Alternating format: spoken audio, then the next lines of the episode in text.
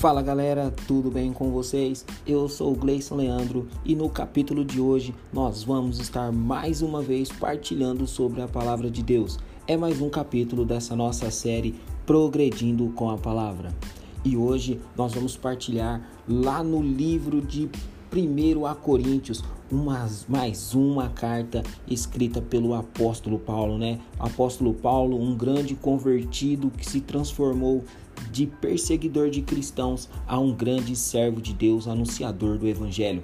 E hoje nós vamos partilhar lá no capítulo 3, nós vamos a partir do versículo 5, onde Paulo diz assim aos coríntios: Pois quem é Apolo e quem é Paulo?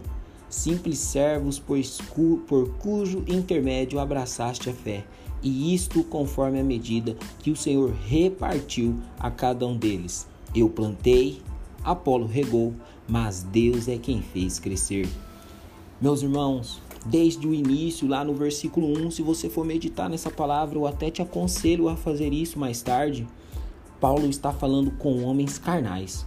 Paulo diz a eles assim: Eu até poderia falar com vocês como eu falo com os homens espirituais, mas vocês ainda são meninos, vocês ainda são vistos como criancinhas. O que Paulo está dizendo com isso? Vocês são imaturos. Tanto é que ele até diz mais adiante, né? Lá no versículo 3, que ele fala assim: Enquanto houver entre vocês ciúmes e contendas, não será porque sois carnais e procedes de um modo totalmente humano?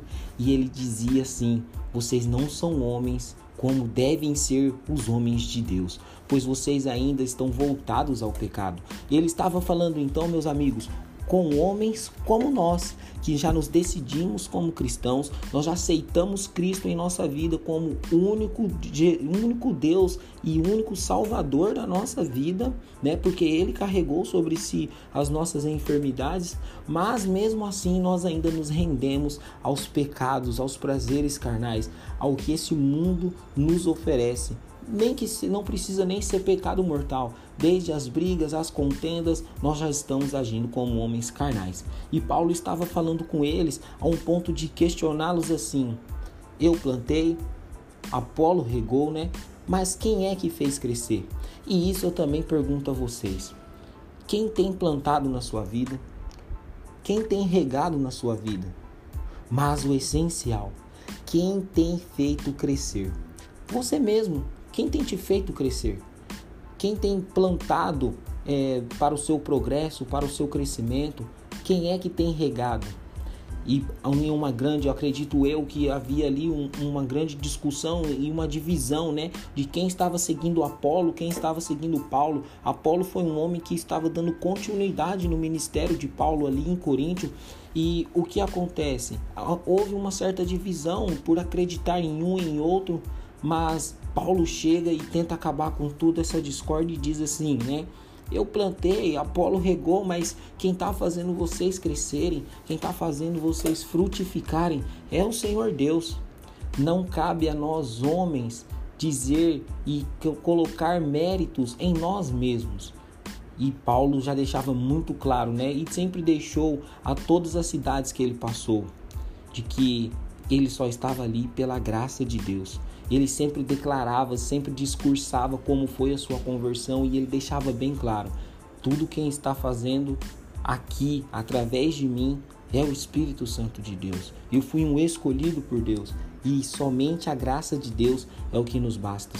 E eu quero deixar essa palavra para você hoje.